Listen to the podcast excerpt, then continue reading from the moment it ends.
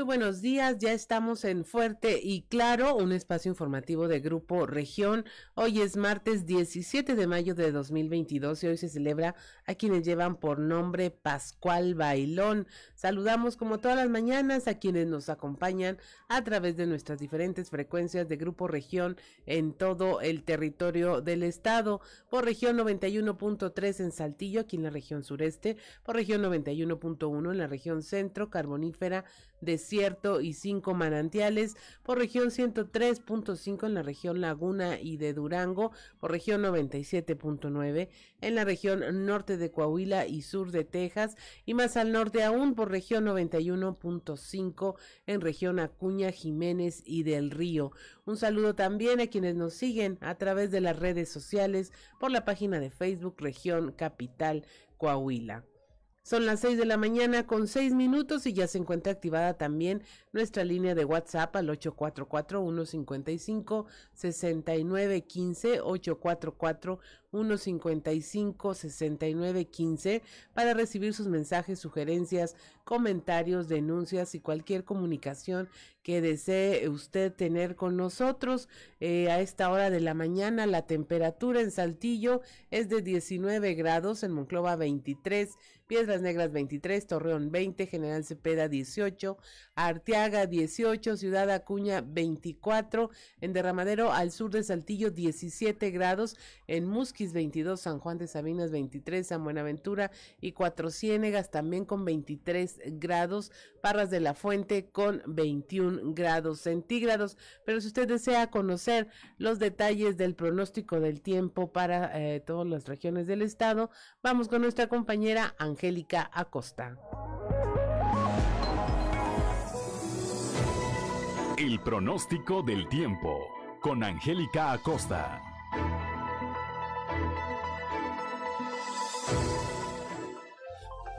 ¿Qué tal amigos? ¿Cómo están? Ya es martes 17 de mayo. Estoy lista para darte los detalles del clima. Mi nombre es Angélica Costa. Pon atención. En Saltillo se espera una temperatura máxima de 32 grados centígrados, mínima de 19. Durante el día vamos a tener solecito, va a ser agradable, va a ser cálido.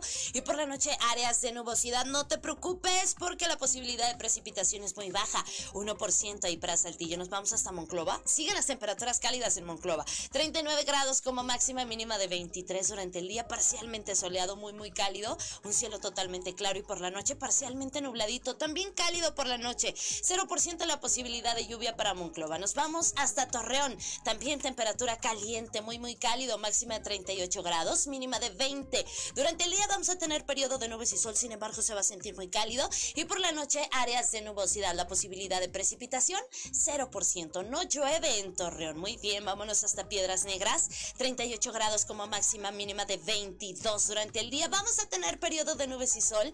De igual manera se va a sentir muy muy cálido y por la noche áreas de nubosidad. También cálido por la noche, 6% la posibilidad de que llueva ahí para Piedras Negras. Nos vamos hasta Ciudad Acuña, también temperatura muy cálida, 38 grados como máxima para este martes, mínima de 23. Durante el día muy muy cálido, eh, vamos a tener periodo de nubes y sol y por la noche parcialmente nubladito, también cálido por la noche, 8% la posibilidad de que, de que caiga lluvia o chubasco ahí en Acuña. Ok, perfecto. Nos vamos ahora hasta la Sultana del Norte, ahí en Monterrey, Nuevo León. Se espera que el termómetro alcance para este martes una máxima de 35 grados, mínima de 20 durante el día, mucho sol. Por la tarde, periodo de nubes y sol, por supuesto. Em, y bueno, pues se va a sentir muy cálido durante el día, al igual que por la noche. Por la noche, áreas de nubosidad y la posibilidad de lluvia 1%. Amigos, ahí están los detalles del clima. Manténgase bien hidratado porque las temperaturas cálidas continúan. Buenos días.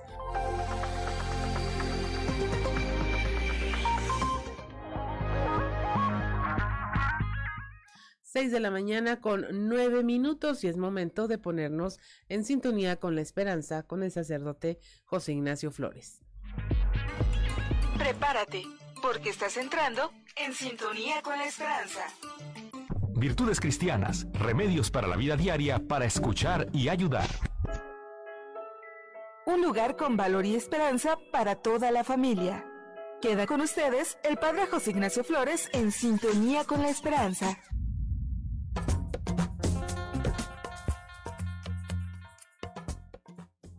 En la base de la sinodalidad está que somos pueblo de Dios.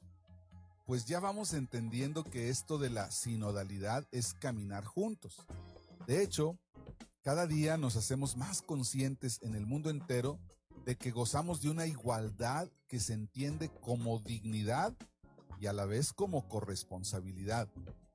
Bueno, pues no es algo que esté ajeno a la Sagrada Escritura. Dios mismo convocó a su asamblea a través de Moisés para que aceptaran su alianza, el pacto. Es bello descubrir cómo la asamblea es llamada como pueblo de Dios. Dice el libro del Deuteronomio en el capítulo 26, versículo 7, hoy Yahvé te ha hecho prometer que serás el pueblo que le pertenece, como él lo tiene dicho. Pues así como esta expresión, hay muchas más donde Dios se compromete con su pueblo a liberarlo de la esclavitud, por ejemplo, a hacerlos porción escogida. La palabra pueblo o la palabra eclesia se aplican a la comunidad cristiana. Por lo tanto, el primer título que aparece no es el de discípulos o cristianos, sino el de pueblo de Dios, la iglesia de Dios. Este es el concepto más antiguo y rico para entender a la iglesia misma y su estructura fundamental. Esto es lo original y nunca lo debemos de olvidar como iglesia. Desde este concepto se debe entender la estructura de la iglesia, esta era su conciencia viva y no el concepto más o menos teórico de iglesia. Aquí está afirmada claramente que como pueblo de Dios todos gozamos de igualdad. La sinodalidad o caminar juntos expresa mejor el ser comunidad de la iglesia, donde todos son iguales, pueblo de Dios, a partir de la igualdad fundamental del bautismo. Y de ahí cada uno ejercemos un ministerio de servicio. Que tengas un excelente día. El amor y los valores se han hecho presentes. A partir de hoy, podemos vivir un futuro mejor. Te invitamos a vivir en sintonía con la esperanza. Y muchas gracias por tu preferencia.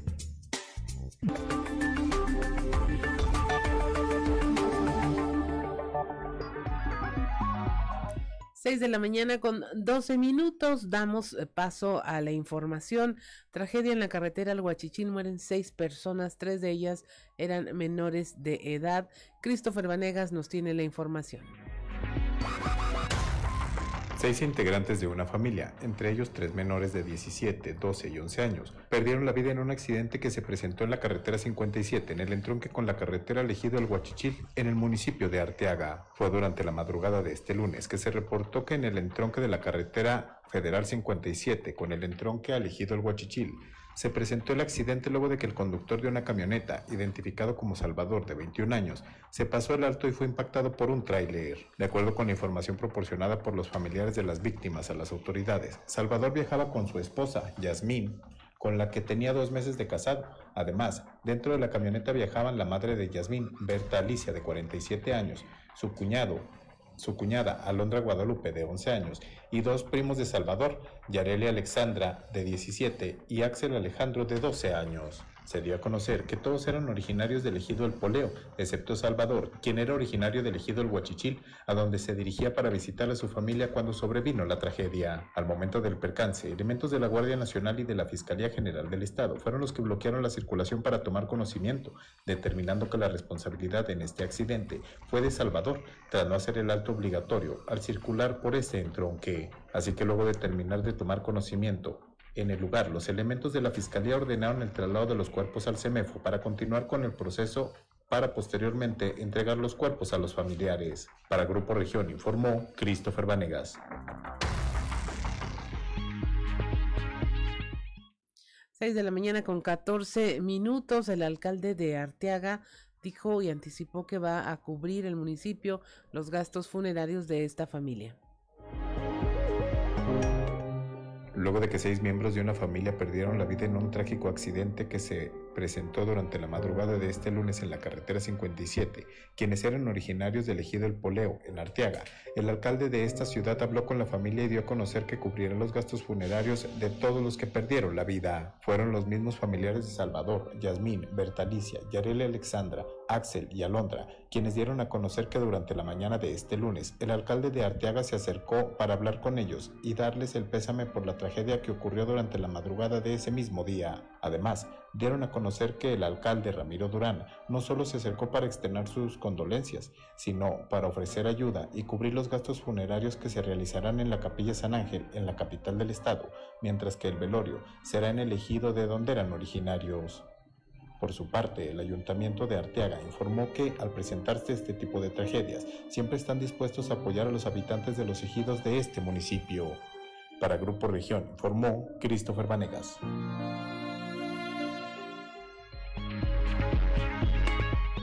6 de la mañana con 16 minutos en Torreón, un silo, eh, decir, como una montaña de granos de 6.5 toneladas de grano de alimento para ganado colapsó la mañana del lunes en la empresa Simón Bolívar allá en el Parque Industrial de Torreón.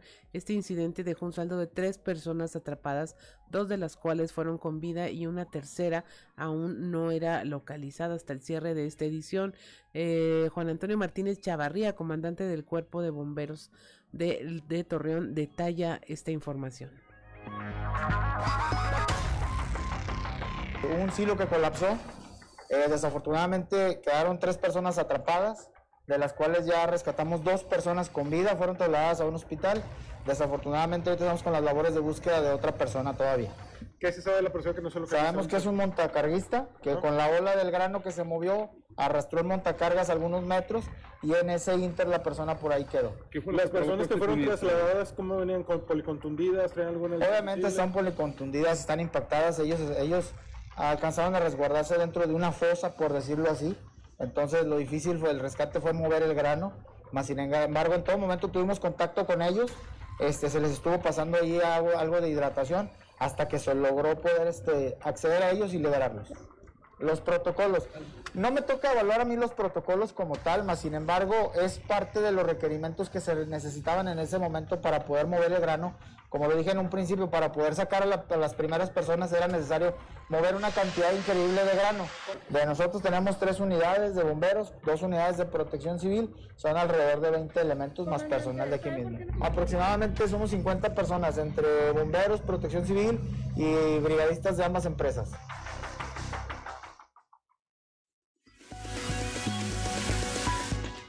Seis de la mañana con 18 minutos. Allá en la región carbonífera, un hombre fue sorprendido por la muerte mientras trabajaba limpiando vidrios de autos. Moisés Santiago nos tiene la historia. De forma repentina, Carlos González Villasana, de 56 años de edad, con domicilio en el crucero Progreso en Tronque Mota Corona y San Alberto, falleció la tarde de este lunes a consecuencia de la diabetes que sufría hace años. Según la información proporcionada por la Fiscalía General de la región carbonífera, el hoyo Oxiso estaba trabajando en un negocio y al limpiar un vehículo repentinamente se desvaneció, por lo que hablaron al número de emergencia y al lugar los paramédicos ya no pudieron hacer nada, pues al revisarlo ya no contaba con signos vitales, por lo que se hizo un llamado a la Fiscalía y arribó al lugar agente del Ministerio Público para dar fe del deceso y ordenó el traslado del cuerpo a una funeraria local. En el lugar tan pronto se enteraron de la situación arribaron cuerpos de socorro, fiscalía y familiares del hoyo oxiso, quienes identificaron el cuerpo. Desde la región carbonífera para Grupo Región Informa, Moisés Santiago. 6 de la mañana con 19 minutos sale por la puerta falsa un hombre de 49, 49 años en Nueva Rosita. Moisés Santiago nos informa.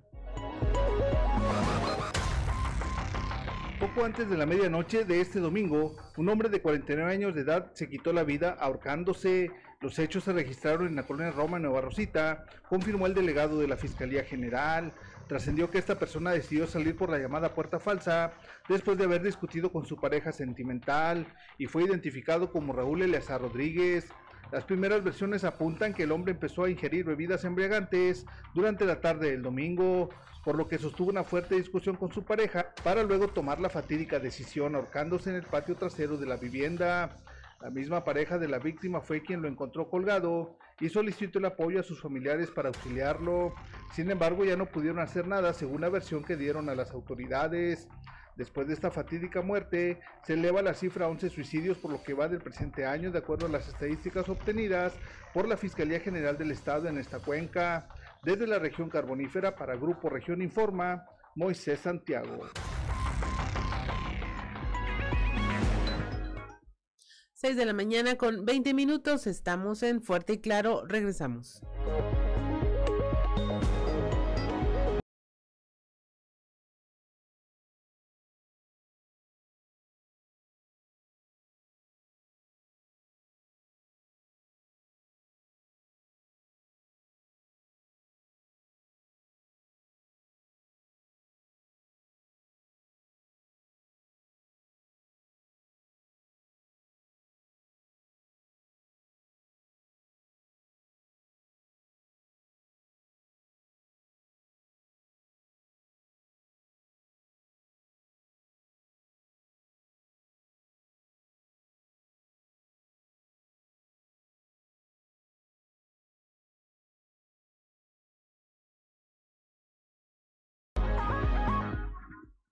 6 de la mañana con 25 minutos. Si usted nos escuchó a través de la radio, pues teníamos a Cabá. Ahora eh, vamos a tener a Cabá en todos los cortes con Vive Cabá, un, grupo mexicano fundado en 1992. Eh, y bueno, este es uno de sus primeros éxitos, el primero, Ricardo Guzmán. ¿Sí? Al rato le decimos el dato exacto, pero vamos a estar escuchando acaba esta mañana. Y mire, continuamos con la información. Le presentamos nuestra portada del día de hoy de nuestro periódico Capital, un espacio informativo, un medio informativo de Grupo Región. Si usted nos sigue a través de las redes sociales, ahí puede ver la edición completa, compártala este, dele una revisada, converse sobre estos temas, son importantes. Si nos escucha a través de la radio, aquí se lo platicamos. Nuestra nota principal, eh, tragedias en Torreón y Arteaga en eventos por separado. un grupo de trabajadores quedó sepultado por eh, granos en la laguna y en Arteaga, acá en la región sureste, una familia de seis integrantes muere en un trágico accidente ocurrido en la carretera 57 cuando pues fueron embestidos por un tráiler eh, que circulaba pues eh, normalmente y ellos le quitaron el derecho de paso.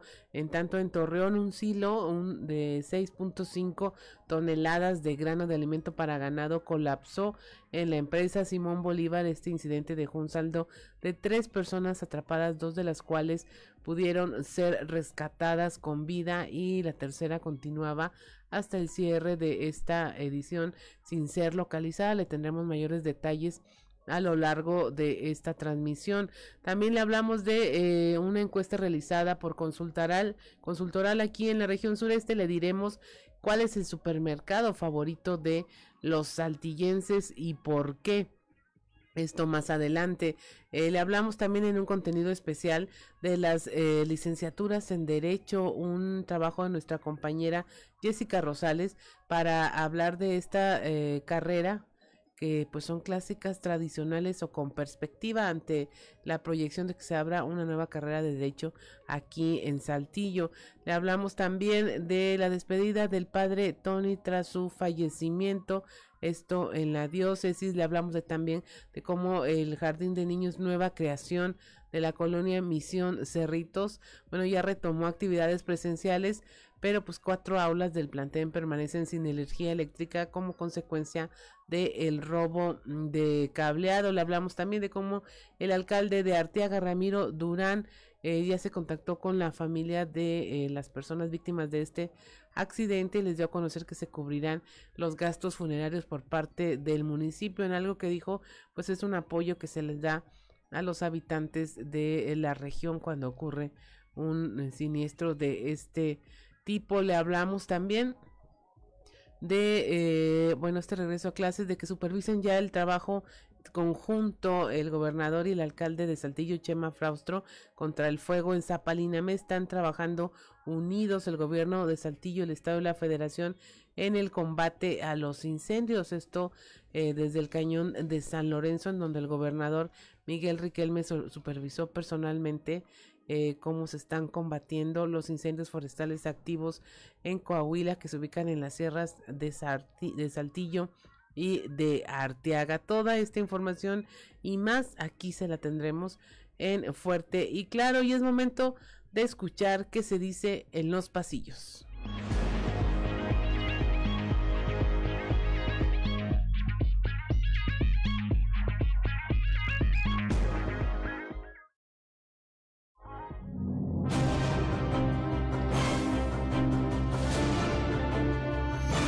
Y en el cartón de hoy a pesar que nos muestra el dirigente de Morena en Coahuila, Diego del Bosque, que nos dice, vamos a encuestar ciudadanos y militantes para definir candidato a gobernador, a pesar de que el voto definitivo sea el del presidente.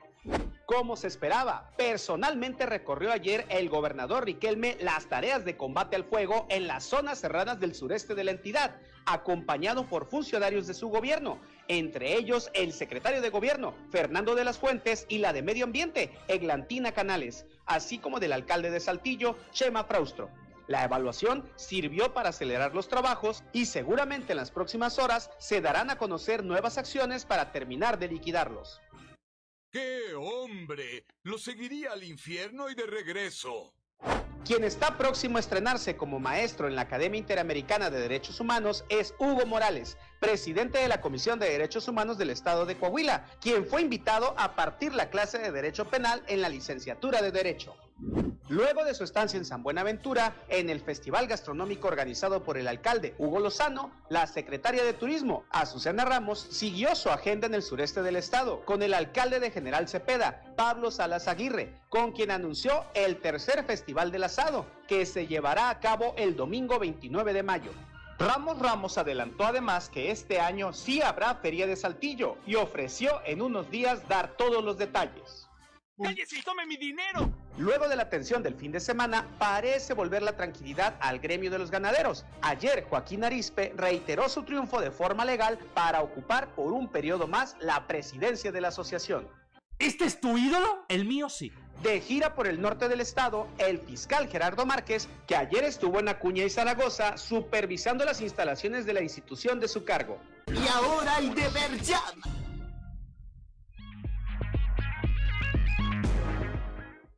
6 de la mañana con 31 minutos y es momento de irnos a un resumen de la información nacional. En Sonora asesinan a mujer, la tercera en el mismo lugar, Marta Azucena, de 22 años de edad, fue localizada sin vida con signos de violencia a un costado de las vías del ferrocarril, donde este mes de mayo han asesinado a tres mujeres más y doce en lo que va del 2022. Su cuerpo fue encontrado por un jornalero que transitaba por el lugar y dio aviso a la policía sobre el hallazgo de una mujer que estaba degollada en una nopalera. Al lugar acudieron, acudieron familiares de la víctima que de inmediato la identificaron como Marta Azucena. Esta se encontraba, bueno, con las manos atadas y evidentes huellas de tortura. En Zacatecas denuncian abuso de menores en una primaria. Padres de familia de la escuela primaria Raúl González Ferniza, ubicada en la comunidad de Sauceda de la Borda, eh, en el municipio de Beta Grande, solicitaron una limpieza a fondo de este centro escolar, pues aseguran que existe un grupo de maestros y trabajadores involucrados en graves casos de acoso y violación a menores en esta institución. Ahí ocurrió la violación de por lo menos una niña de siete años, ya hay un maestro detenido, pero existe la sospecha de ataques sexuales en contra de dos escolares más, así como de acoso a madres de familia por parte de maestros y hasta conserjes y otras conductas inapropiadas dentro del plantel. Estas denuncias se concretaron al retornar los niños a clases presenciales. Deja motín, cinco personas muertas, esto en Ciudad Victoria, Tamaulipas. Estas fallecieron luego de que se registraron motín en la madrugada del lunes en este centro penitenciario. Los internos estaban inconformes porque ese día estaba programado el traslado de un grupo a penales federales. Alrededor de las 3 de la mañana, según fuentes de la Secretaría de Seguridad Pública, uno de los reos encabezó el amotinamiento, identificado como Evaristo Núñez, y él murió durante los disturbios, al igual que otros cuatro reclusos que también perdieron la vida. Las autoridades policíacas intervinieron para recuperar el control del penal y fuera de las instalaciones, pues las familias de los recursos exigían ver a sus parientes internos en este centro penitenciario. En Sinaloa detectan un caso sospechoso de hepatitis aguda. Eh, la Secretaría de Salud detectó un primer caso en un adolescente de 15 años, el cual se encuentra bajo aislamiento en el Hospital Pediátrico de Sinaloa y bajo tratamiento médico. El pasado fin de semana fue cuando llegó el paciente con los síntomas del contagio, por lo que de acuerdo a los protocolos se le mantiene como un caso sospechoso de esta enfermedad viral. En Nuevo León, el fiscal eh, descarta que haya una crisis de desapariciones. Dijo que eh, se suman ya 420 denuncias de estos casos en la entidad, de las cuales 90% han sido halladas con vida. Esto eh, lo señala pues por las críticas que ha recibido la entidad ante esta crisis. Dice que el 80% de las mujeres han sido encontradas dentro de las primeras 72 horas. Suman 8 muertes de mujeres en lo que va del año y 33 de ellas siguen desaparecidas. Por su parte, Aldo Fassi Suazua, secretario de Seguridad Estatal, dice que en otras entidades del país lo que ocurre es que se maquillan cifras y por eso Nuevo León aparece en liderazgo de desaparición de mujeres. Y finalmente ocultan durante cinco años información sobre la compra de vacunas contra el COVID. La Suprema Corte de Justicia de la Nación reservó todo este tiempo la información sobre los contratos para conseguir las vacunas, pues dice su divulgación puede poner en riesgo la seguridad nacional. Así, eh, bueno, las farmacéuticas como Pfizer, BioNTech, AstraZeneca, Oxford y CanSino, con quienes el gobierno federal tuvo convenios de precompra de vacunas, incluyeron en dichos acuerdos cláusulas específicas para impedir que su contenido en los contratos salga a la luz. Y hasta aquí la información nacional.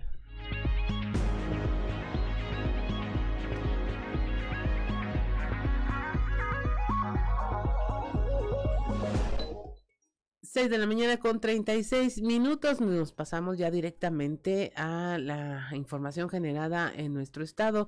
Aquí con nuestro compañero Raúl Rocha nos reporta cómo va el incendio en el cañón de San Lorenzo que bueno, es, es peligroso para los brigadistas voluntarios y se está combatiendo con eh, los brigadistas ya especializados en, esto en estos temas.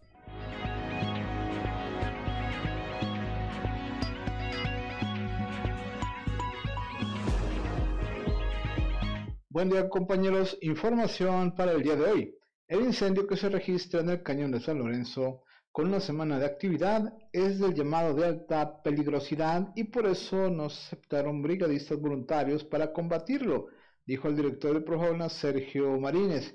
Agregó que en estos momentos son cerca de un centenar de brigadistas de diferentes corporaciones los que están atacando el incendio que tiene dos frentes.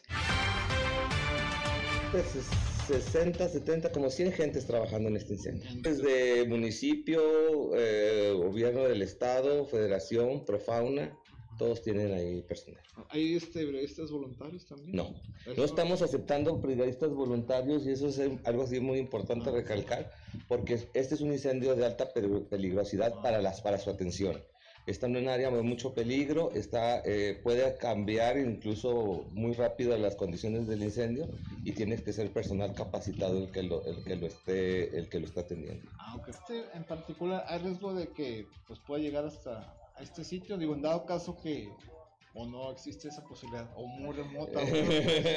posibilidad no puedo decir que no exista porque en verdad que se pueden pasar muchas cosas, pero este el incendio está muy localizado, prácticamente no se ha movido de donde está. Este, está creciendo, lógicamente, pero no se ha movido donde está. Y lo que sí es muy probable es de que, de que siga, siga en, esas condiciones. Entonces es muy desesperante para la gente ver que él sigue el incendio y sigue el incendio, pero es porque sigue estando, o sea, va avanzando demasiado despacio, ¿no? Entonces, este, es la única circunstancia. De riesgo aquí abajo no tenemos, el riesgo es más de accidentes, porque es un, es un solo camino de acceso entonces por eso no estamos dejando el acceso adentro porque andan este, los, los supervisores, los que mueven herramientas, los que mueven... Esta es la información para el día de hoy. Buen día. 6 de la mañana con 39 minutos allá en la región carbonífera, los usuarios de Telmex se están quejando por el mal servicio que brinda tanto en la red telefónica como en el Internet. Nuestro compañero Moisés Santiago nos tiene la información. Muy buenos días Juan y Claudia, a todo nuestro amable auditorio que nos escucha en todo Coahuila. En la información que tenemos para el día de hoy, usuarios de teléfonos de México se quejan por el mal servicio que se está brindando tanto en la red telefónica como en el Internet. La señora Marta Benítez así lo comentó. Ahorita varios, varios días sin, sin el servicio. Y pues ya sabe, lo necesitamos bastante. Ya lo hemos reportado en varias ocasiones y hasta ahorita pues no, no, han, no, no han ido a resolver el problema. Y ahorita aquí estamos nuevamente a ver si ahora sí nos escuchan porque lo necesitamos mucho, los, las personas, los integrantes de la familia que estudian, ¿verdad? Para sus tareas y eso.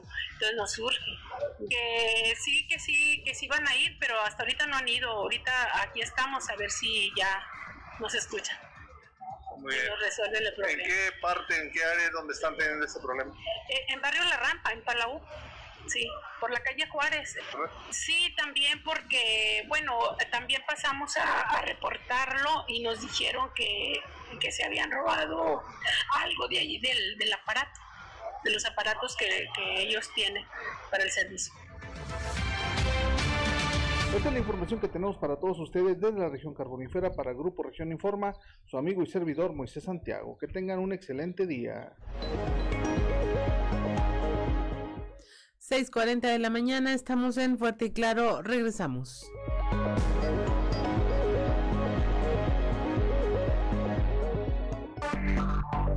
Enseguida regresamos con Fuerte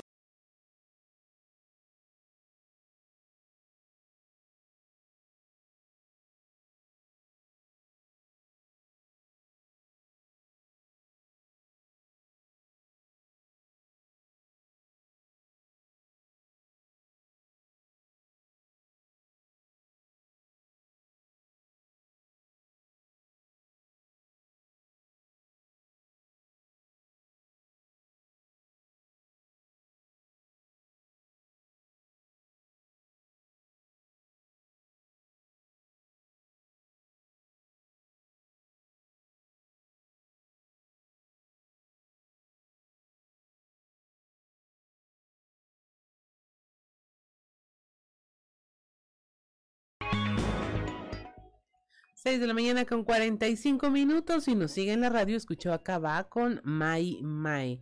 Y bueno, continuamos con la información. Aquí en la región sureste también la comunidad diocesana, amigos y familiares despidieron este lunes al padre Antonio Rodolfo Ramos Sosa, párroco de eh, San Patricio, quien falleció el pasado sábado a consecuencia de un infarto. Las exequias fueron presididas por el obispo de Saltillo. Nuestra compañera Leslie Delgado nos tiene la información. Buen día, informando desde la ciudad de Saltillo. La comunidad diocesana, amigos y familiares despidieron este lunes al padre Antonio Rodolfo Ramos Sosa, párroco de la parroquia de San Patricio, quien falleció el pasado sábado a consecuencia de un infarto a los 74 años de edad.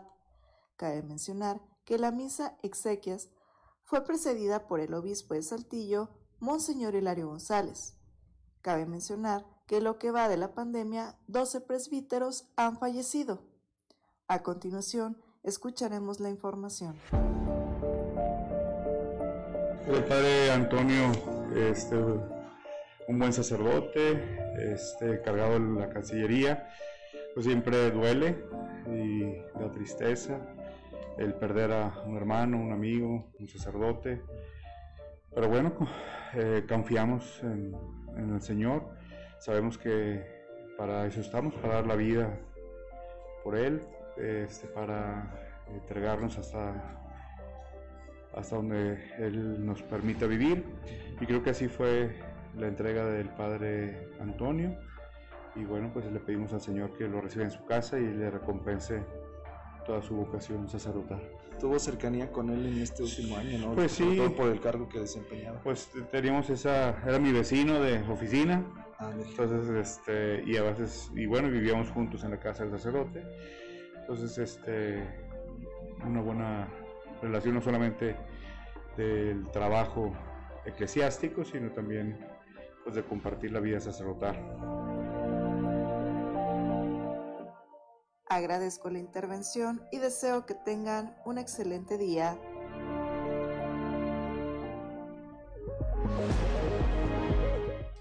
De la mañana con 48 minutos en la región centro.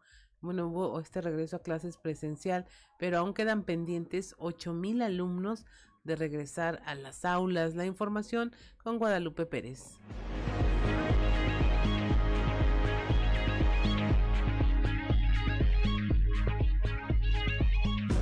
Muy buenos días, saludos desde la región centro. El subdirector de servicios educativos en la región centro, Félix Rodríguez, informó que más de 70 mil alumnos volvieron a clases presenciales, aún quedan pendientes 8 mil debido a que los planteles no están en condiciones.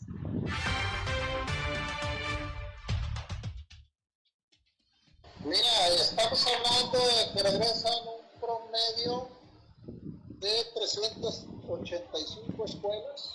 Ajá. Promedio. Y bueno, con eso estamos hablando de que también estamos hablando de un promedio de 70 mil alumnos En toda la región.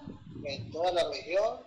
Y estamos también diciendo que un promedio de unos 4.700 maestros, o 700 de personal. Ok. En esto ya están todos entonces activos, profe, o faltan algunas escuelas. Todavía no, nos faltan unas escuelas. Yo creo que estamos hablando de un 5% de las escuelas que nos faltan, eh, de, un- de un 5 a un 7%. ¿Cuándo tentativamente ya pudieran estar esas escuelas activas también? Estamos haciendo todo lo posible para que ya regresen.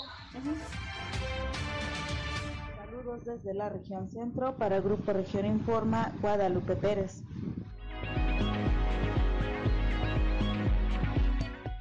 6.50 de la mañana, eh, con este regreso a clases presenciales, la Secretaría de Salud, allá en la jurisdicción sanitaria número uno, a cargo del epidemiólogo Iván Alejandro Moscoso González, pues está recomendan- recomendando extremar las medidas de higiene en niños para prevenir enfermedades. La información con Norma Ramírez.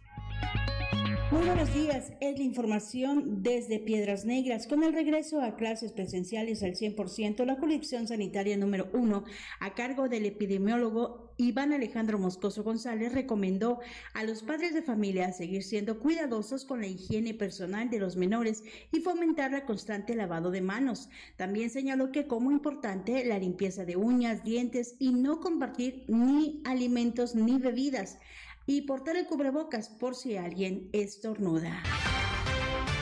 sigue eh, predominando la indicación de, de higiene personal en, en el caso de los niños. Ese, ese va a ser, ese eh, va a ser y seguirá siendo la, la indicación más importante en cuanto a salud pública para prevención de enfermedades. En esta ocasión para la prevención de hepatitis A.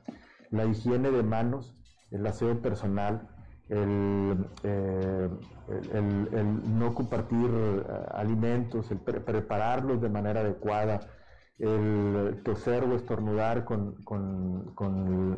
el, estornudo de etiqueta, eh, el uso del cubrebocas en espacios mal ventilados, con mucha gente, el constantemente estar eh, eh, vigilando a nuestros hijos que no se lleven la mano a, la boca o a la nariz, que no toquen sus mucosas.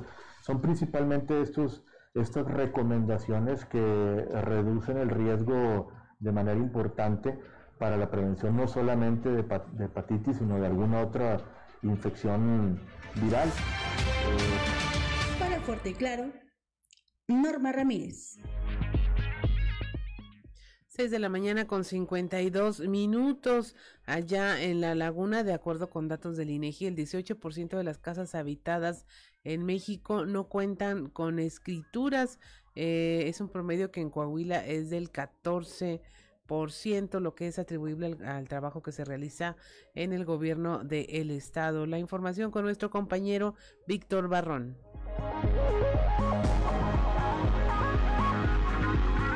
Hola, ¿qué tal amigos de Grupo Región? En temas de la comarca lagunera, de acuerdo con datos del INEGI, el 18% de las casas habitadas en México no cuentan con escrituras, promedio que en Coahuila es del 14%, lo que es atribuible al trabajo que el Estado realiza en conjunto con distintas instancias. Así opinó el secretario de Vivienda y Ordenamiento Territorial en la entidad, Enrique Martínez y Morales, a quien vamos a escuchar.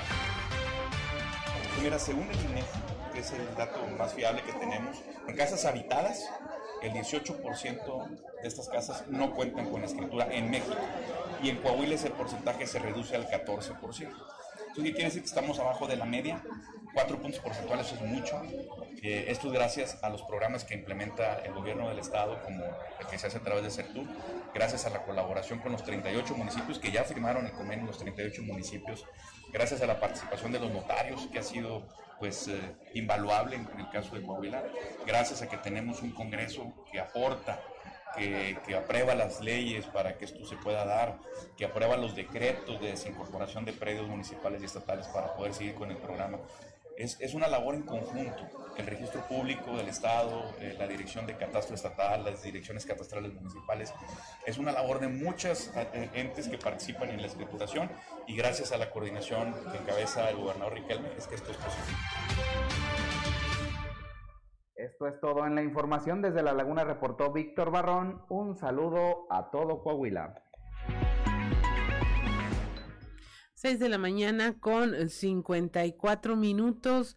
Eh, mire, nos están reportando de acá del sector poniente de la ciudad que eh, hay olor a quemado, que ya van varios días que eh, hay este olor en esta zona de la ciudad pues que es muy muy cercana a el relleno sanitario y también por ahí hay otro eh, lugar donde se confinan sustancias eh, contaminantes eh, vamos a ver si podemos contactarnos con las autoridades municipales que están a cargo para ver qué es lo que está pasando. Esto lo reportan vecinos de este sector. Son las 6 de la mañana con 55 minutos. Estamos en Fuerte y Claro. Regresamos.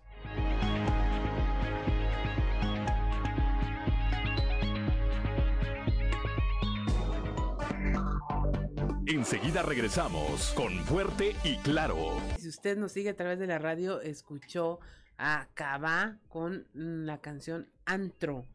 Y, y, mire, ya está con nosotros Natalia Cepeda de Consultoral, que dice que le tocó buen día para venir porque también es popera de corazón, le gustan los cava. Y, y pues le digo, ayer tuvimos a Juan Luis Guerra y sus 440, pero ahora estamos más poperos. Pero mire, queremos hablar de algo muy interesante, se lo anticipamos hace unos, un, unos momentos al iniciar el noticiero, de a ver cuál era el, el centro comercial, la tienda eh, más, el supermercado, el supermercado más eh, socorrido por los saltillenses y eh, pues a mí me sorprendió el resultado Natalia, no sé tú cómo viste el Así resultado es. de la encuesta. Buenos días Claudia Auditorio.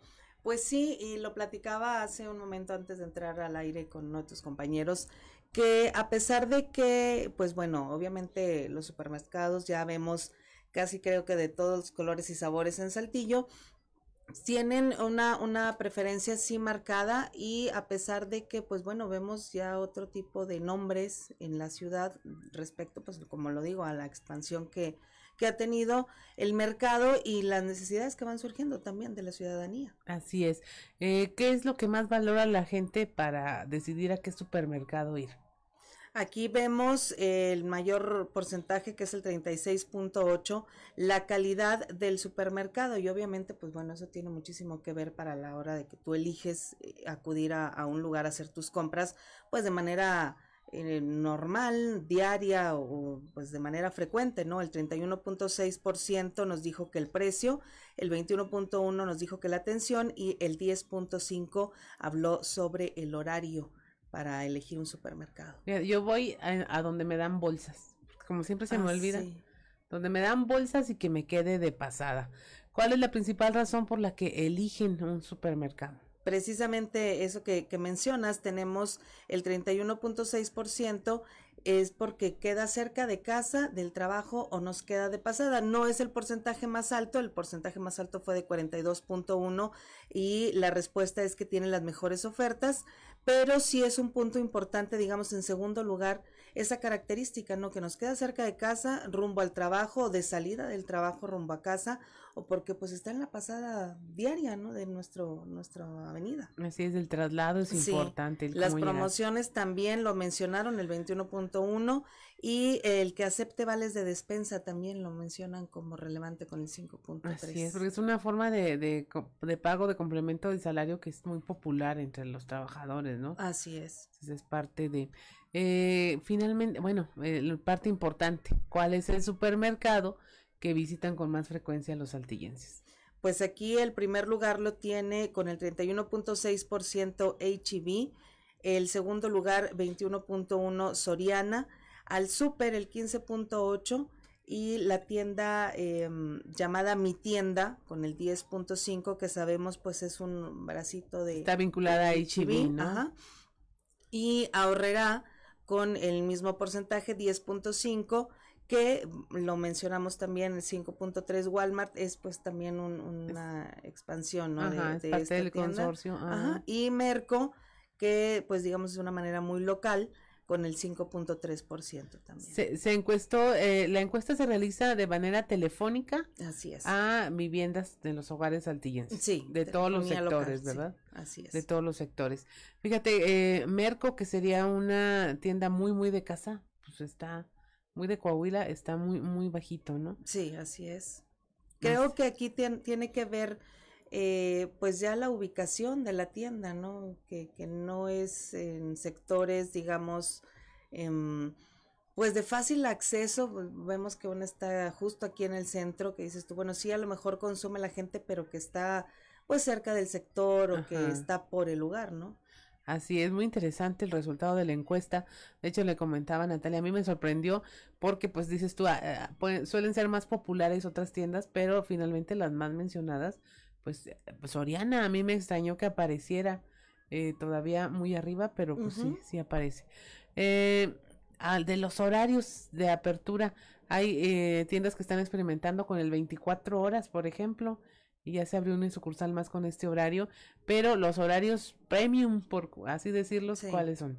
El de las 7 de la mañana a 10.30 de la noche con el 36.8% y de igual forma el porcentaje quedó en el horario de 7.30 de la mañana a 11 de la noche. Igual forma lo comentaba antes de entrar al aire con tu compañero. Eh, dices, no estamos a lo mejor tan acostumbrados a tener un horario de 24 horas de un supermercado, ¿no? Vamos a decir que es una moda muy americana, ¿no? De tener un supermercado a las 24 horas, pero aún así, digo, se consumen, ¿no? Los supermercados que están abiertos, eh, la gente y la afluencia que tiene, pareciera que no, pero sí se consume a las 11, 12 de la noche en el supermercado. Ah, Es una maravilla, digo, a mí me, han contado que Sí. después, cuando ya está todo cerrado, ahí encuentras este productos de consumo, de lo que necesitas y que también no, no tiene que ver con eh, andar de fiesta y querer eh, No, no, no. consumir algo, sino que la propia vida de la ciudad eh, lo, lo mandata, ¿no? Esos horarios eh, tan de noche y tan de mañana, pues ya hay gente en la calle, hay gente que va a trabajar y que necesita algún producto que podemos encontrar en estas, en estas tiendas, en estos lugares, que ya los teníamos, las tiendas de conveniencia, hace casi ya una década, pues se abrían 24 horas, dejaron de hacerlo y como que quedó ese mercado por ahí perdido que ahora se está recuperando, ¿no? Sí, es que lo mencionábamos, los horarios de trabajo, por ejemplo, a la hora que salen eh, algunas personas, pues ya es un horario en el que normalmente las tiendas ya no están abiertas.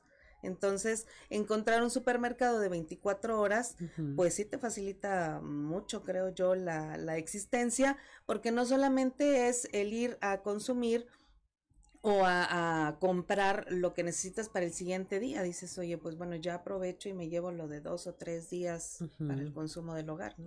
Así es. Y bueno, eh, yo pensé que aquí ya íbamos a tener otro porcentaje en la siguiente pregunta. ¿Prefiere realizar las compras en línea o en tienda? No, sorpresivamente. Bueno, ya con la apertura después de la pandemia, eh, lo puedes ver también a la hora de que vas al supermercado. Ya los carritos que tenían eh, o el área que tenían específica para las compras en línea ha disminuido. Yo, bueno, a mí es lo que me ha tocado sí, ver. Sí, es cierto. Sí, a mí me tocó ver filas ahí. Sí. Este, con los carritos de las compras en línea. Eh, que, o pick up, ¿no? Que pasaban a uh -huh. recogerlos. Así y es. me tocó hacer un par de veces compras en línea eh, durante la pandemia.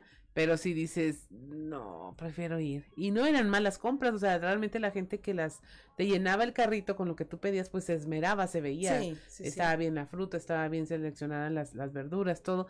Pero sí de repente eh, pasaban cosas muy chistosas, ¿no? Como de, de, enviar, si tú pedías dos piezas de una fruta, te enviaban dos kilos o, o al revés, ¿no? Sí, te mandaban tres almendras cuando tú habías puesto 300 gramos. Uh -huh. Entonces sí, sí está muy interesante esta este tema de los supermercados. Escríbanos, háblenos, díganos qué opina. ¿Apareció su supermercado favorito aquí o está usted como yo que va porque le dan bolsas o no le dan bolsas?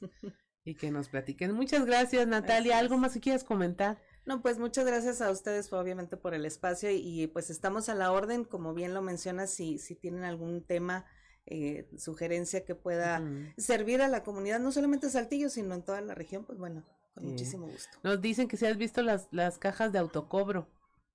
Sí, no todos los supermercados tienen, sí facilita, pero te limita también porque pues es únicamente con tarjeta de crédito o débito, ¿no? Sí, pero si es una Grinch como yo que no quiere que le ofrezcan otros servicios, ahí fórmese, sale bien rápido. Sí. Y no tiene que platicar fila. con nadie.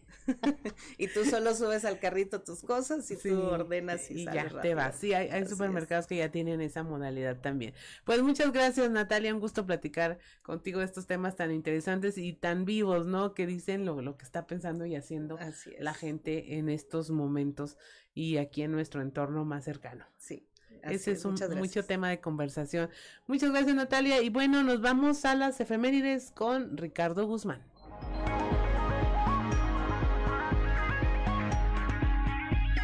One, two, three o'clock, four o'clock, rock. ¿Quiere conocer qué ocurrió un día como hoy? Estas son las efemérides con Ricardo Guzmán. Como hoy, pero de 1889, nació el poeta, ensayista, crítico y dramaturgo mexicano Alfonso Reyes, conocido en el mundo como el escritor de México. Fue autor de obras que sobresalen por su pulcro uso del español. También, el 17 de mayo pero de 1914, tropas constitucionalistas vencieron al ejército federal en Paredón, municipio de Ramos Arizpe, Coahuila, lo que provocó su huida en desbandada y el abandono posterior de la plaza de Saltillo. Y un día como hoy, pero del 2007, la Asamblea General de la ONU declaró el 2008 como el Año Internacional de los Idiomas, con el fin de fomentar el multilingüismo, la unidad y la comprensión internacional.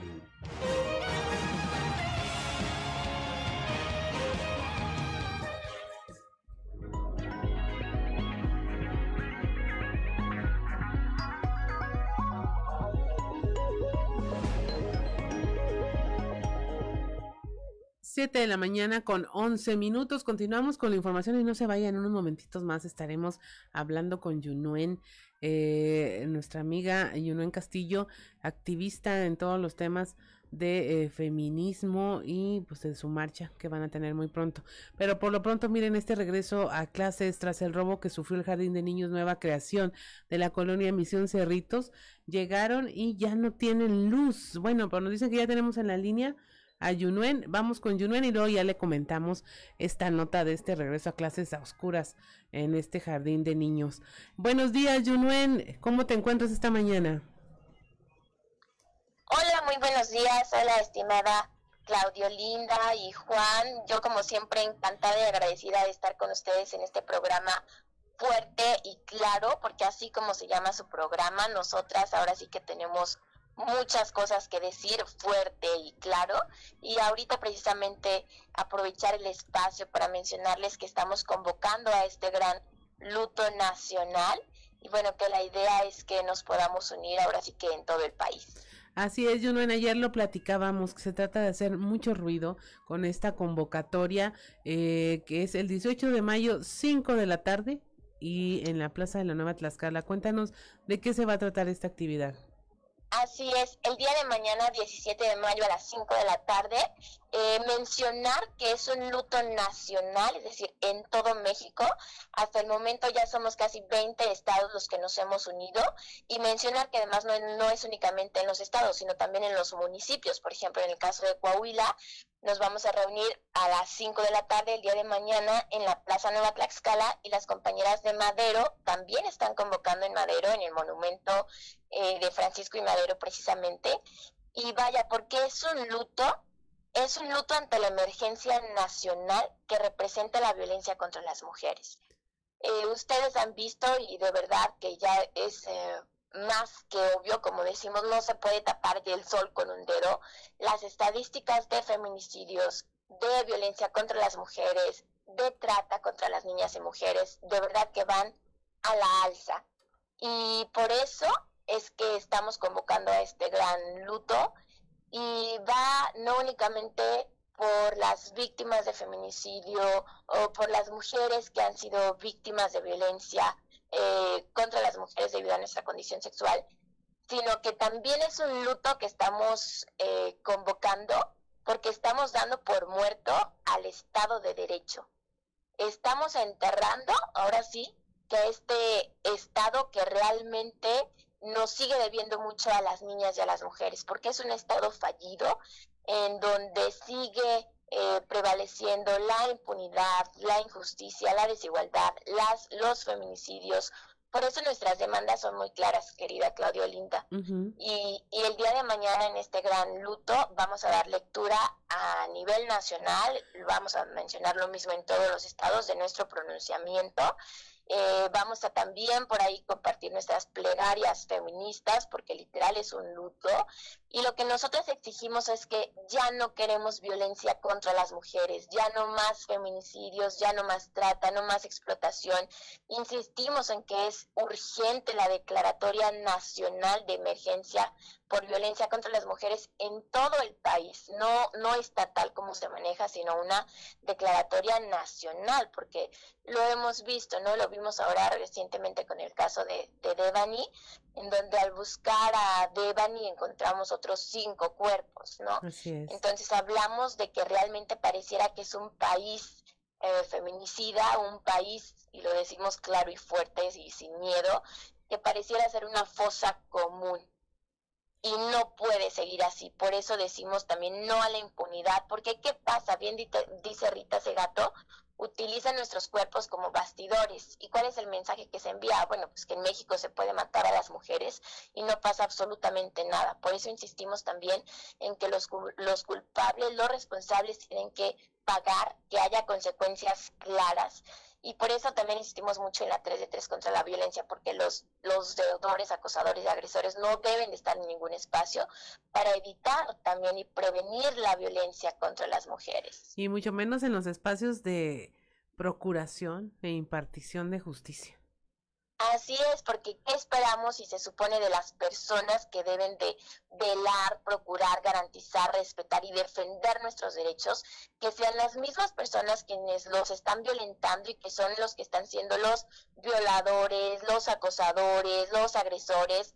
Híjole, pues, ¿qué podemos esperar? Pero pasa, pasa en nuestro país, según las compañeras de nosotras tenemos otros datos, cada día se abren 60 carpetas de investigación eh, contra funcionarios, servidores públicos en nuestro país. Estamos hablando de que es eh, muchísimo, por eso decimos, es un luto nacional.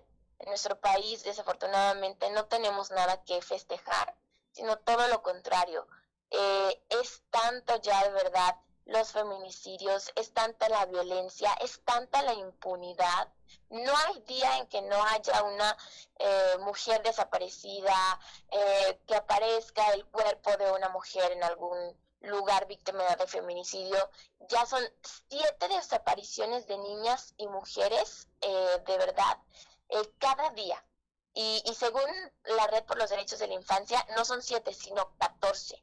Hablamos de que en México ya son siete agresiones sexuales por hora por hora siete agresiones sexuales y esas son estadísticas del Secretariado Ejecutivo Nacional. De verdad que son muchísimos. La trata ha aumentado en un 39% eh, por ciento en los últimos cuatro años. Entonces es importante decirlo que hay un fenómeno de trata en nuestro país que se está dando y que no se está combatiendo. Por eso insistimos, así como el gobierno actual combate la corrupción, también así es que deberían de combatir la violencia contra las mujeres y erradicarla. Eh, recientemente ayer el fiscal en, Nuevo León dice, eh, no, no hay una crisis de desapariciones de mujeres porque nada más tenemos ocho muertes de mujeres en lo que va del año en estas condiciones y 33 de ellas siguen desaparecidas. No, bueno, pues de buenas que nada más son ocho y son, son 33 desaparecidas.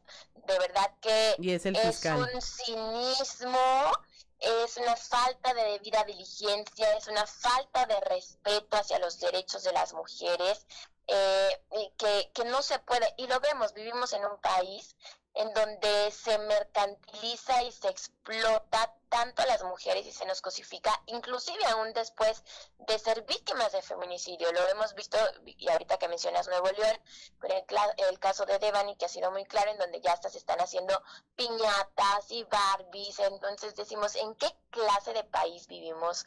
¿En qué clase de democracia estamos? En donde realmente no hay justicia para las mujeres y en, y en donde se explota tanto nuestros cuerpos, se explotan ahora sí que eh, tanto nuestras vidas que se violentan nuestros derechos de verdad de una manera inimaginable.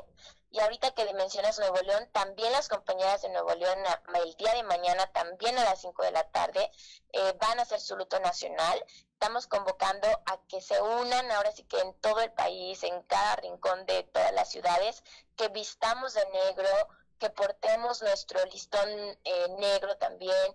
Aquí vamos a asistir con veladoras porque de verdad es un luto que, eh, que debemos visibilizar esta gran emergencia que todo lo que representa la violencia contra las mujeres y la urgencia de hacer algo de verdad y que desafortunadamente tenemos un estado en donde no se nos está dando resultado, en donde no hay respuesta y por eso tenemos que nosotras agotar ahora sí que todas las instancias, todos los recursos y seguir con nuestra lucha porque ya no queremos más feminicidios, ya no queremos más desaparecidos, ya no queremos más violaciones. Y decirlo también, Claudio Linda, que desafortunadamente en Saltillo, en Coahuila, no estamos exentas. Y lo hemos visto también en donde últimamente eh, ha habido feminicidios en nuestra ciudad. Hay en, este proceso moment, eh, procesos judiciales por ello. Y finalmente yo me sumaría con Junuen y les diría a usted que nos escucha, si usted se indignó, si usted compartió la foto, eh, la última foto de Devani, si usted eh, tiene en mente el caso de mi Susi y otras mujeres y se lamentó y compartió el, las condolencias y, y todo lo hizo a través de redes sociales, esta es su oportunidad de salir a la calle y no solo conmoverse, sino moverse y hacer algo, pues también este luto por la justicia y finalmente la justicia pues también es mujer. Muchas gracias Junuen por haber conversado. Al contrario, muchas gracias y mañana por ahí nos esperamos a las 5 en la Plaza Tlaxcala. Muchas gracias siempre y muy buen día. Buen día, Yunuen. No, no lo olvide, Plaza de la Nueva Tlaxcala, 5 de la tarde mañana, miércoles 18 de mayo. Son las 7 de la mañana con 21 minutos. Esto fue, fue esto, ah, no, es fuerte y claro y regresamos.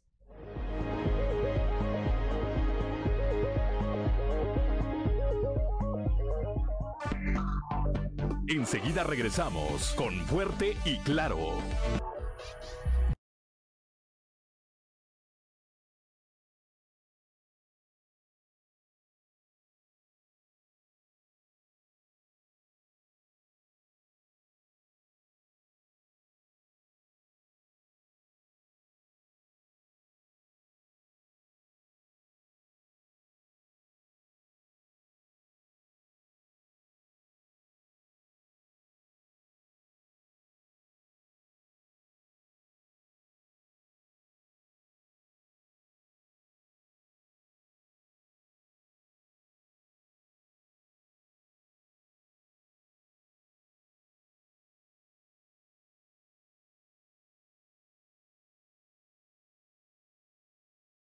Con Antonio Zamora.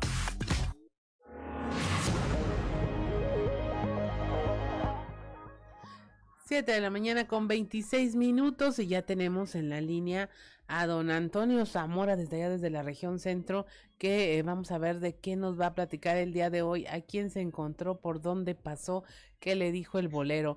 Buenos días, don Antonio. Buenos días, Claudia. Buenos días a las personas que nos sintonizan a esta hora. Fíjate que el bolero el fin de semana fue en las instalaciones de la 288, de la sección 288 de Mineros, donde se pagó el fondo de prohuelga luego de que los trabajadores aceptaron los ofrecimientos de, la empresa. Fíjate, les dieron 19 mil pesos a cada uno de ellos. Hasta ahí todo bien, el problema fue que se les terminó el dinero y 350 trabajadores sindicalizados pues este se quedaron sin recibir el dinero, la lana, ¿no? O sea, el fondo de, de prohuelga. Y, y, hubo tres eh, ex dirigentes sindicales, Francisco Ballesteros, Jorge Alarcón y Patricio Quintero, secretario, ex secretario general, ex secretario de eh, ex tesorero y ex secretario general, eh, bueno, de que, expresidente del Consejo, perdón, de que durante su gestión se extraviaron 5 millones de pesos que todavía siguen sin encontrarse. Mm. Y, todavía les echaron la mano. A ellos les hicieron una transferencia para los 19 mil pesos. Pues a lo mejor para que la raza no se alborotara cuando los viera por ahí, ¿no? Este, cobrando. O sea, ellos se alcanzaron. ¿Ellos qué? Ellos sí, se, alcanzaron. Pero, por supuesto, compañera, ellos se, alcanzaron. Pero aquí lo interesante es de que se les pierden 5 millones, o sea, se les pierden ese entrecomillado, se les pierden 5 millones de pesos, todavía este, les depositan a sus cuentas y, y no hay problema para ellos. Sin embargo, los trabajadores, pues que al final de cuentas todos saben o se enteran, pues eh, dijeron, no, pues es que qué bárbaro, a estos cuates sí les, depositaron, a muchos de los compañeros se les acabó el dinero, muchos de los compañeros no recibieron el fondo de huelga y pues bueno, este, empezaron ahí los dimes y, los diretes.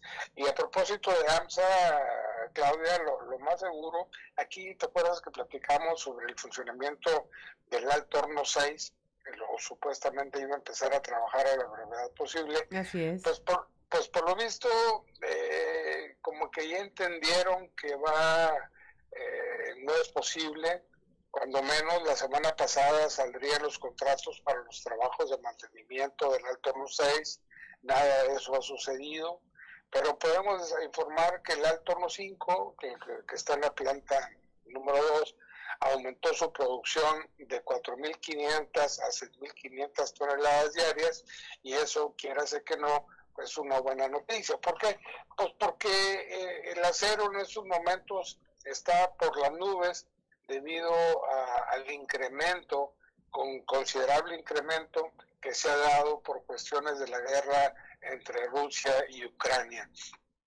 Pues eso beneficia a AMSA eh, beneficia a los trabajadores y por supuesto beneficia a la gente de la región centro porque pues hay dinero circulante, ¿no? Y eso quiere hacer que no es muy importante, Claudia. Así es, don Antonio, pues es que eso marca el pulso de la vida allá en la región, nos guste o no. Definitivamente. Sí, eh, sí. lo escucho, lo escucho. No, te escucho a ti. Sí, ah, porque definitivamente pues sigue siendo eh, el corazón que late ya en la región con todos estos trabajadores y las expectativas del acero en, a nivel internacional, pues sí da mucha esperanza para la región y para que se recupere y que finalmente pues quiten estos vicios de que como los que ni se forman les dan su lana y, y se les pierde dinero y no, no pasa nada. Sí, efectivamente. Para terminar, Claudia, 433, 433 mil pesos en tres meses eh, mensuales es este pago para cada médico cubano, mientras que un profesional de la salud en México gana aproximadamente 17 mil pesos al mes. ¿Cómo la ves? No, pues está, está, está muy triste el panorama. Pues es que cada vez aunque hay quien dice que estos supuestos médicos cubanos son activistas que vienen a desestabilizar para las próximas elecciones. Hay de tarea. Activistas de bata blanca, suena bastante interesante el tema. Así es. Pues muchas gracias, don Antonio, por la charla. Eh, ya nos escucharemos el día de mañana y a ver qué más ocurre en este mundo. Hasta mañana, Claudia. Hasta mañana. Siete de la mañana con treinta y un minutos. Y mire, eh, todos estos temas que tienen que ver con los recursos, con la generación de empleos, pues siempre eh, son importantes, sobre todo porque pues de ahí viven las personas, ¿no?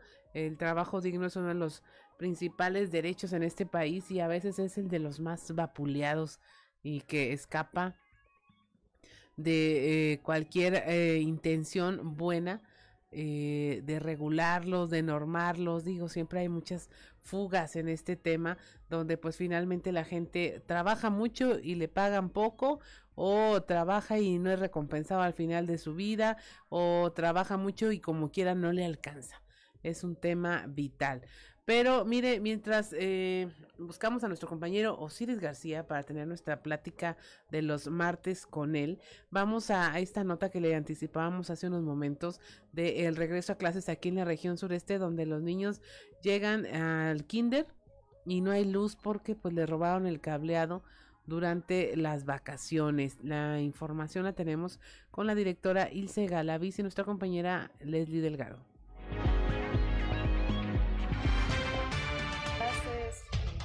Cuánto porcentaje se podría decir que ya están operando? Sí, mira, ahorita ya estamos trabajando este, por indicación de Secretaría de Educación, ya con el 100% de los alumnos. Este, ya lo que eh, ahorita estamos trabajando, como bien saben, sufrimos de un robo hace tres semanas y ahorita estamos trabajando dos aulas, este, pues con todos los suministros y tenemos dos aulas que ahorita estamos trabajando, vaya, así sin luz, están, no están utilizando sus cañones, no están utilizando sus laptops, este, pues a lo mejor las grabadoras, los, los reproyectores de música y todo eso, pues haz de cuenta que eso está repercutiendo en la educación de los alumnos. Eh,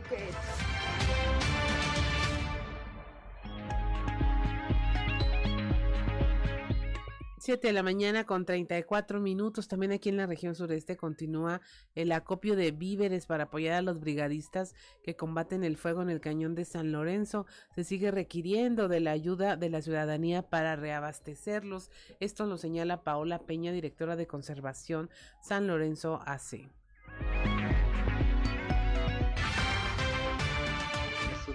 O sea, depende mucho también, como dices, del abastecimiento que se tiene, ¿no? De lo que va llegando, de lo que va saliendo. Entonces, día a día estamos mandando un corte al final del día de cómo se cerró de, de, víveres aquí en caseta y qué es lo que se necesita para el día siguiente. También estamos haciendo una proyección a cinco días para, porque esto del incendio va para largo. Entonces, pues para tener ya una, un, un este como un, inventario fijo y poder estar atendiendo a los, a los combatientes. Ahorita en cuestión de víveres necesitamos más Coca-Colas, aguas, este, hielos, porque también te vienen del calor, entonces te lo piden fresco, necesitan ellos como que frescos. Este, electrolitos tenemos suficientes y estamos procurando fondos para rentar más radios y comprar motosierras. Electrolitos tenemos suficientes, bastante. Agua. Plátano tenemos muchísimo también, que es muy importante porque se nos están acalambrando. Entonces, pues potasio. Y lo que tiene más potasio es la plátano, ¿no? Agua es lo que más se, lo que más se usa. Entonces, sí tenemos un buen abastecimiento, pero es lo que más se toma, ¿no? se toman como 3, 4, 5, 6 litros.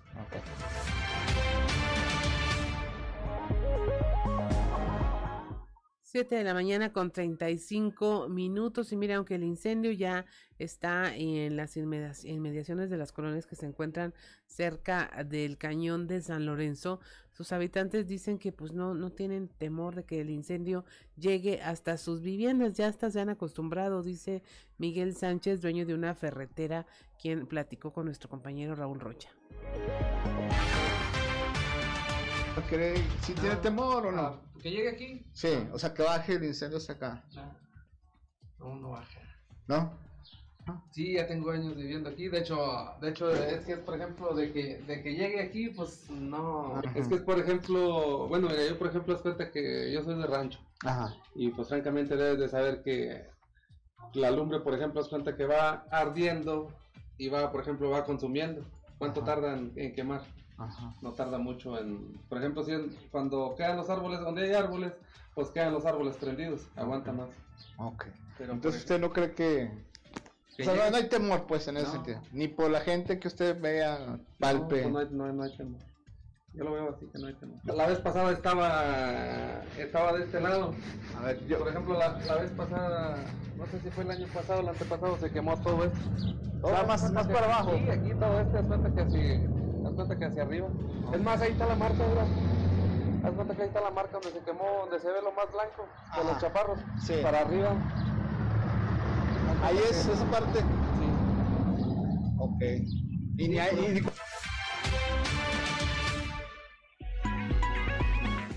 7 de la mañana con 37 minutos. La iniciativa privada exige ma- mayor y mejor atención médica para sus trabajadores en la Clínica 25 del Seguro Social en Musquis.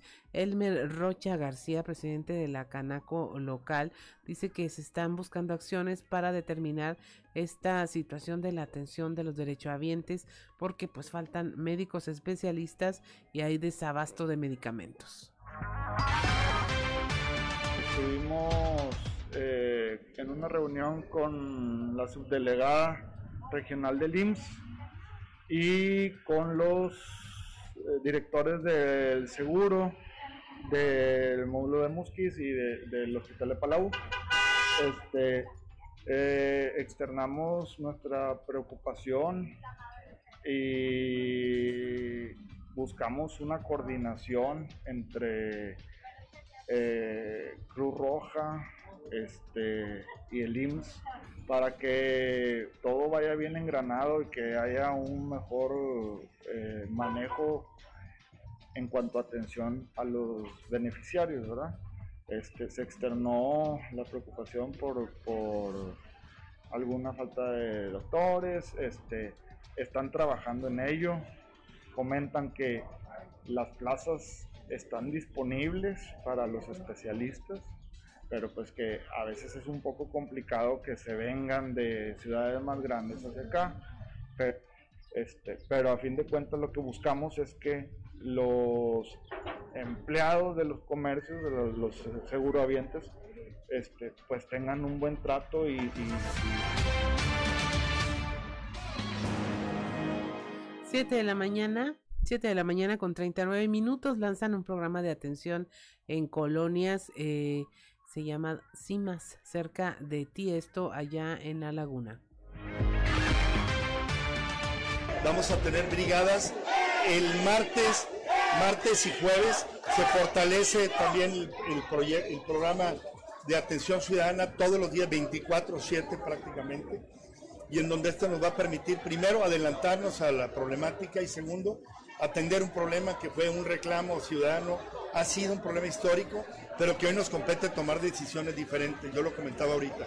Tenemos que seguir trabajando con un gran compromiso, con mucho trabajo, pero, pero bueno, esto, esto es el principio. Hay que seguir fortaleciendo y seguiremos tomando acciones en que vayan de acorde a la necesidad misma. ¿no? ¿El desabasto en qué parte se, da del Mira, municipio tenemos más en todos lados, unos más que otros, en el poniente es muy importante, una parte del oriente y el primer cuadro de la ciudad, pero es justamente donde estratégicamente se localizaron los ocho pozos, particularmente los primeros cinco que ya se iniciaron. Y bueno, pues esta es una parte que tiene que ver, como yo lo comentaba, primero poner orden. Orden tiene que ver también con la, con, con- con- en dos sentidos. Primero dotar del servicio y luego poner en orden en las cuentas en donde vayamos con mucha conciencia eh, actualizando todas las cuentas que podamos para poder seguir invirtiendo y dotar a Torreón de agua, que es lo más importante. Escuchamos, escuchamos al alcalde de Torreón, Román Alberto Cepeda González. Son las 7 de la mañana con 41 minutos. Estamos en Fuerte y Claro. Regresamos. 7 de la mañana con 46 minutos. Escuché, escuché usted acaba con la calle de las sirenas, si es que nos sigue a través de la radio. Y bueno, es momento de irnos a Enclave de Fa con Israel Navarro. Enclave de Fa con Israel Navarro. No hay duda que el pueblo es sabio y tiene un instinto certero, decía el entonces presidente electo López Obrador al hablar de los beneficios que traería el aeropuerto de Santa Lucía. Luego entendimos que la sabiduría popular en realidad era su voluntad. Y así fue como sin tomar en cuenta lo técnico llevó a cabo una decisión política que fue inaugurada con calzador tres años después en el aniversario del natalicio de Suchanoc, don Benito Juárez. Pero esto lejos de ser un motivo de festejos, trajo más problemas al sistema aeronáutico del país por varias razones. La primera es que según los pilotos y expertos en aeronáutica, por la relativa cercanía aérea entre el aeropuerto de Ciudad de México y el Felipe Ángeles, no siempre se pueden tener operaciones simultáneas, so riesgo de colisionar. El problema es que el rediseño del espacio aéreo una vez más está siendo resuelto con un enfoque político, que es hacer que despegue el AIFA como sea, más que por razones técnicas.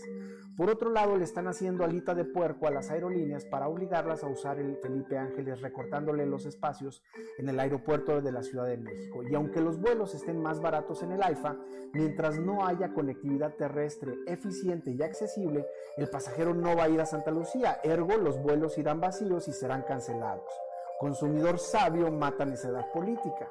Si a esto le sumamos que las aerolíneas internacionales de mayor peso no quieren volar a Santa Lucía, en el mejor de los casos será una terminal para vuelos nacionales, en tanto no se recupere la categoría 1 en seguridad aérea. La buena es que tenemos un flamante aeropuerto. La mala es que no resuelve las necesidades de conectividad aérea más que las de Pachuca, Ecatepec, Coacalco y anexas. Y la fea es que pagamos casi 500 mil millones de pesos entre la cancelación de Texcoco y el sobrecosto del Felipe Ángeles para tener un mamut blanco que al momento cuenta con seis vuelos de pasajeros al día. El presidente seguirá defendiendo su decisión de cancelar Texcoco y seguirá vendiendo al Felipe Ángeles, no se rían, como uno de los mejores aeropuertos del mundo, pero no hay discurso ni ayuda que pueda tapar la realidad del caos aéreo que hoy tenemos. Pudimos haber tenido un aeropuerto de primer mundo a un costo menor, más céntrico y en menos tiempo, pero no. Había que seguir la línea política de romper con el pasado neoliberal y empoderar a las Fuerzas Armadas. Que sea el pueblo bueno el que pague el pato, o más bien el capricho del ganso. Yo soy Israel Navarro, les recuerdo mi Twitter, arroba Navarro Israel. Nos escuchamos a la próxima.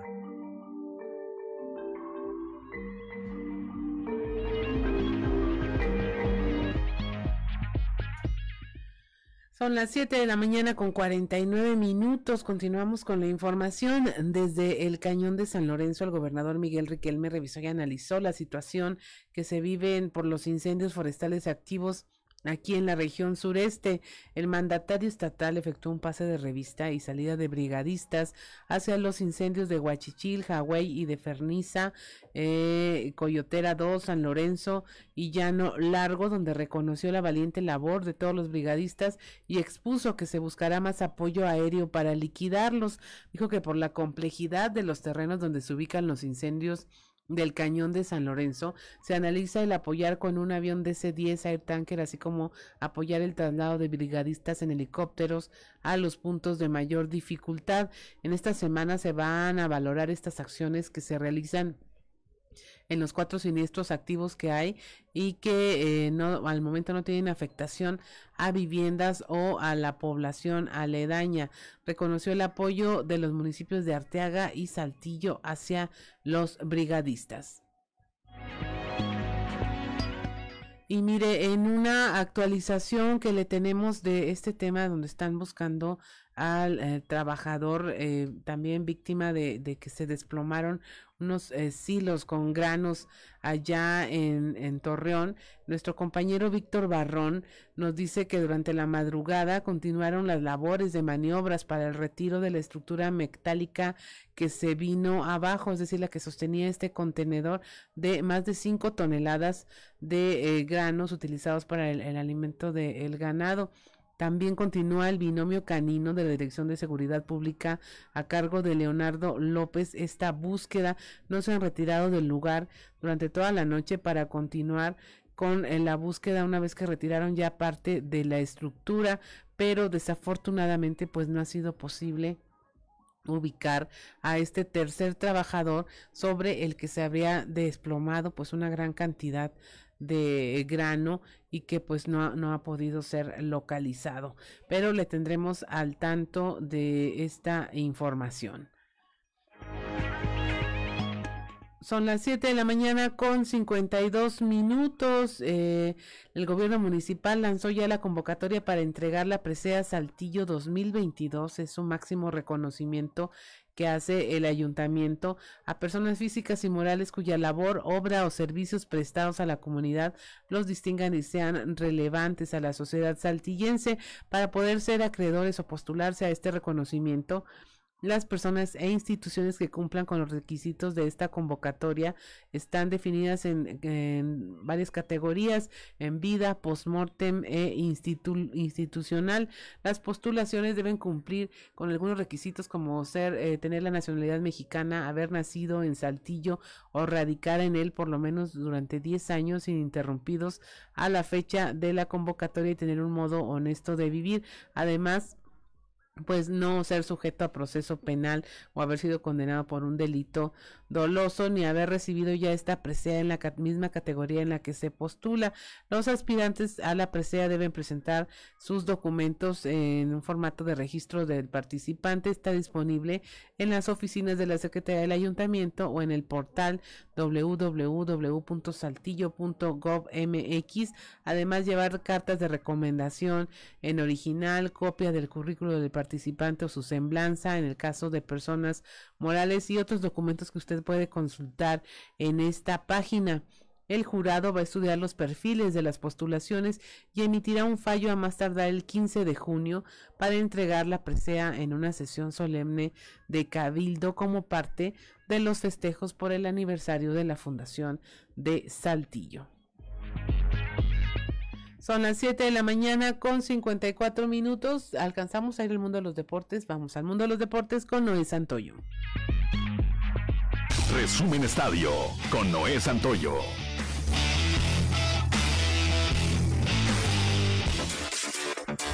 Quedaron definidos los días y horarios oficiales para las semifinales de la Liga MX. La primera llave arrancará con la visita de los Tigres al Estadio Jalisco para enfrentarse a los Zorros este miércoles 18 de mayo a las 21 horas. La vuelta será en la cancha del Estadio Universitario el sábado a las 20 horas. Para este jueves el Club Pachuca se meterá al Estadio Azteca a las 20 horas y las Águilas del la América pagarán la visita el domingo a las 20 horas en el Estadio Hidalgo, donde los locales no han perdido a lo largo de la temporada sumando tres victorias y tres empates. Cabe recordar que los goles de visita ya no valen como criterio de desempate, por lo que sellará su boleto a la final el equipo que gane con el mejor marcador global y en caso de empate el que mejor quedó posicionado en la tabla general. La final del clausura 2022 de la Liga MX femenil quedó definida. Pachuca y Chivas lograron avanzar a la final tras vencer a Rayadas y Tigres en las semifinales de forma respectiva y así cortan una racha de siete finales consecutivas en las que hubo al menos un club regio.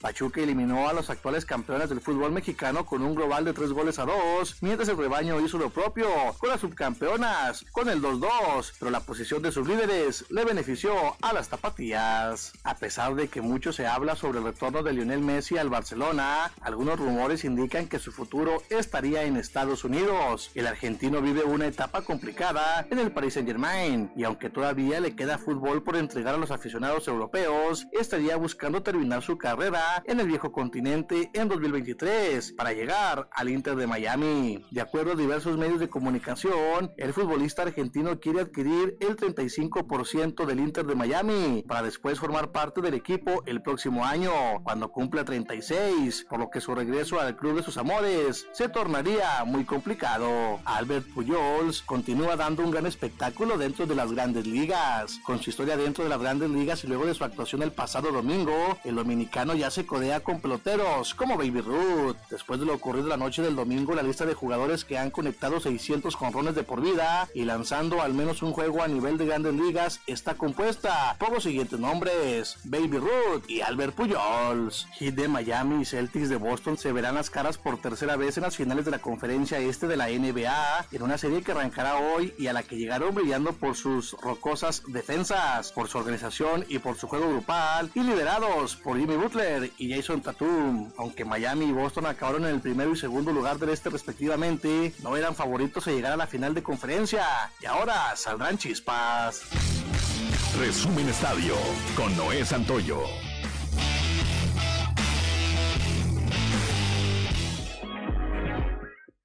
7 de la mañana con 57 minutos. Mi nombre es Claudia Olinda